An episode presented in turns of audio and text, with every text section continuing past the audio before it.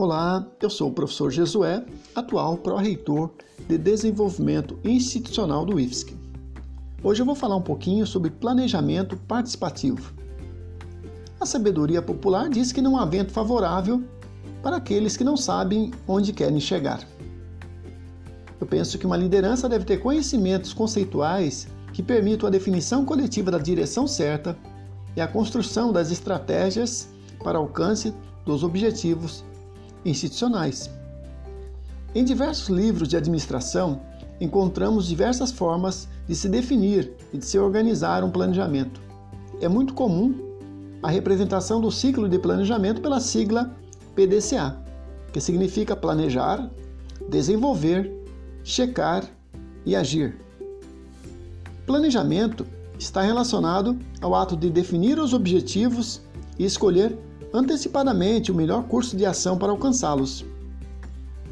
Planejamento define onde se pretende chegar, o que deve ser feito, quando, como e em que sequência.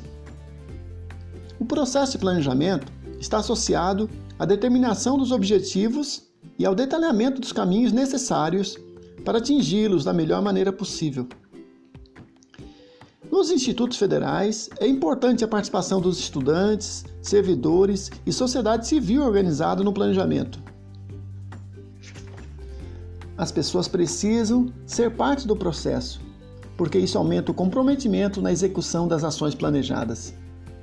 Quanto mais simples for a metodologia de planejamento utilizada, maior é a participação da comunidade acadêmica. Muitas vezes, o planejamento é elaborado por pessoas que não são formadas em administração. Isso não quer dizer que não saibam planejar.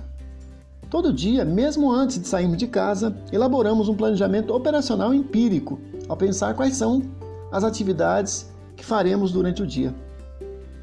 Contudo, para atividades mais complexas, envolvendo recursos públicos e milhares de estudantes e servidores, é fundamental a aplicação das diversas técnicas de planejamento desenvolvidas pelos especialistas em administração.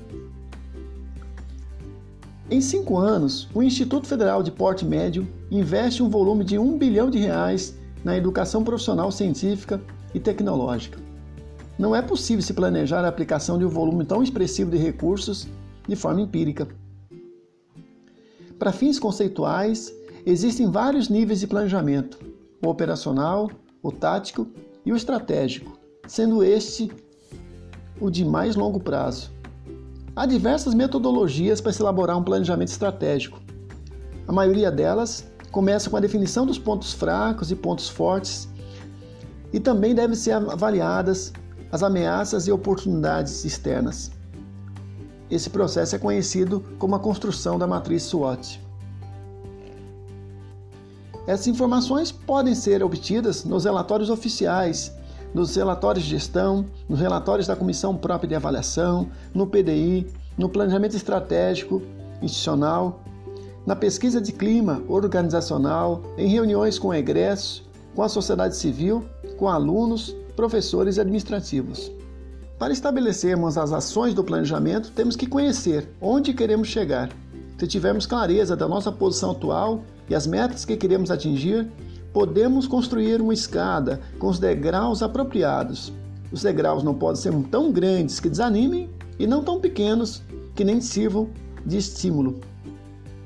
É de conhecimento comum que ninguém deve começar uma casa sem antes elaborar um bom projeto. Para a gestão pública, vale o mesmo princípio. Então é isso. Por enquanto a gente fica por aqui. Espero que vocês tenham gostado e até o nosso próximo episódio.